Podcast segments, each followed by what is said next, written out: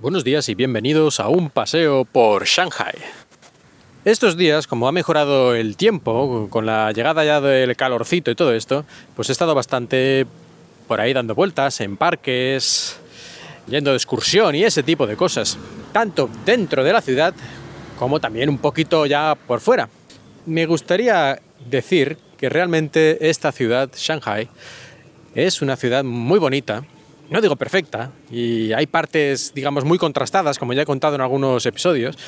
pero en general es una ciudad bastante bonita y sobre todo destaca porque tiene muchas zonas verdes, mucho arbolado en las calles, muchos pequeños parquecitos en casi todos los lugares y en general le da una sensación pues bastante agradable comparado con otras grandes megaciudades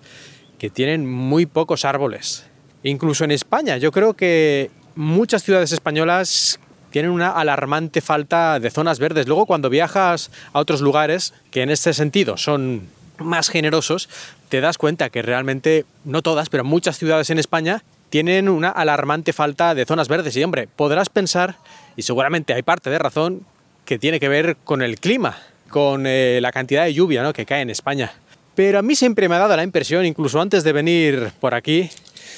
que hay también algo de mentalidad, ¿no? Como que no se le da mucha importancia dentro de las ciudades españolas tradicionalmente a los árboles y a lo verde. Y es probable que esté equivocado y seguramente alguno de vosotros que sea experto en arquitectura urbana y creación de parques y diseño de zonas verdes, yo qué sé, cualquier cosa relacionada con todo esto, me dirá que no es así, porque ya en el siglo XIX, casi seguro que si lo dice un experto, tiene razón, porque para eso sabe de lo que habla y yo no. Pero a mí siempre me ha dado esa impresión de que en España árboles más que nada es una molestia. Y en cambio aquí, no, aquí ponen árboles en cualquier sitio, en casi todas las calles, como he contado alguna vez, alrededor de los lados, entre lo que es la, la acera y las casas suele haber un parquecito que yo llamo el Infinite Toilet porque ahí es donde suelen ir a mear todos, pero en fin, aparte de eso, muy bonito. E incluso he visto más de una vez que cuando tienen que hacer una construcción, ampliar una carretera o cosas así que necesitan el espacio y en ese espacio justamente pues encuentran árboles ya bastante creciditos, pues en varias ocasiones he visto que hacen esfuerzos bastante importantes para arrancar esos árboles de manera lo más cuidadosa posible y transportarlos un poquito más lejos para no tener que cortarlos y no sé, ya digo que a lo mejor mi impresión es absoluta y totalmente equivocada, pero a mí me da la impresión que en España en estos casos lo primero que se hace es cortar todos los árboles. Como que hay una especie de pulsión por la destrucción de los árboles. En todo caso, y volviendo al principio, Shanghai es una ciudad realmente bonita, pasear por sus calles pues da esta sensación de tranquilidad, aunque muchas veces nos encontremos con un montón de gente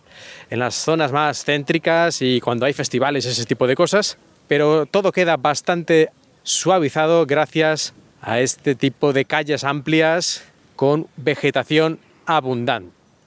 Y no solo es que haya vegetación abundante, sino que además la tienen muy bien cuidada y muy frecuentemente puedes ver los jardineros prestando atención al más pequeño detalle para que quede todo realmente organizado y bonito. Y si los árboles en las calles no te parecen suficiente, yo aquí en Shanghai, si venís, si te gustan estas cosas, si te gustan los árboles, si te gustan los parques, recomiendo sobre todo ir al Puerto de las Flores, que lo llaman así, que en realidad es una especie de jardín grande, un parque lleno de millones de flores de todos los colores y de todos los tipos, que está cerca, relativamente cerca del aeropuerto de Pudong. Y también a mí por lo menos me gusta mucho, recomiendo el Parque Botánico eh, Chengshan, creo que se llama, a ver si a lo mejor lo he dicho mal, pero bueno, si no lo pondré en las notas del programa, que es un parque muy grande, tiene dentro un lago, tiene una cascada, bueno, que puedes estar allí andando 5 o 6 horas y todavía no has acabado de verlo todo. Y además suele haber relativamente poca gente, porque hay que pagar, no mucho, creo que son 6 euros o algo así, y está un poquito lejos de la ciudad. Hay que tomar el metro y luego un autobús o casi mejor un taxi unos 10 minutos más. Si no queréis ir tan lejos, pues el parque del siglo, el Century Park, el Gongyuan, también está bastante bien, pero bueno, ya es un poco más normal, por decirlo de alguna forma, pero también si estáis cerca aquí en Pudong, podéis ir a visitar el parque del siglo, el Century Park, que no está nada mal, y además eh, cuesta creo que un euro entrar, 10 yuanes más o menos. Poca excusa, aunque sea para dar un paseíto o tomar ahí un bocadillo o lo que tengáis para comer, pues es un parque que también es interesante. Y luego ya un montón de pequeños parquecitos que hay por toda la ciudad y jardincitos, que ahí ya no, no os voy a dar una lista porque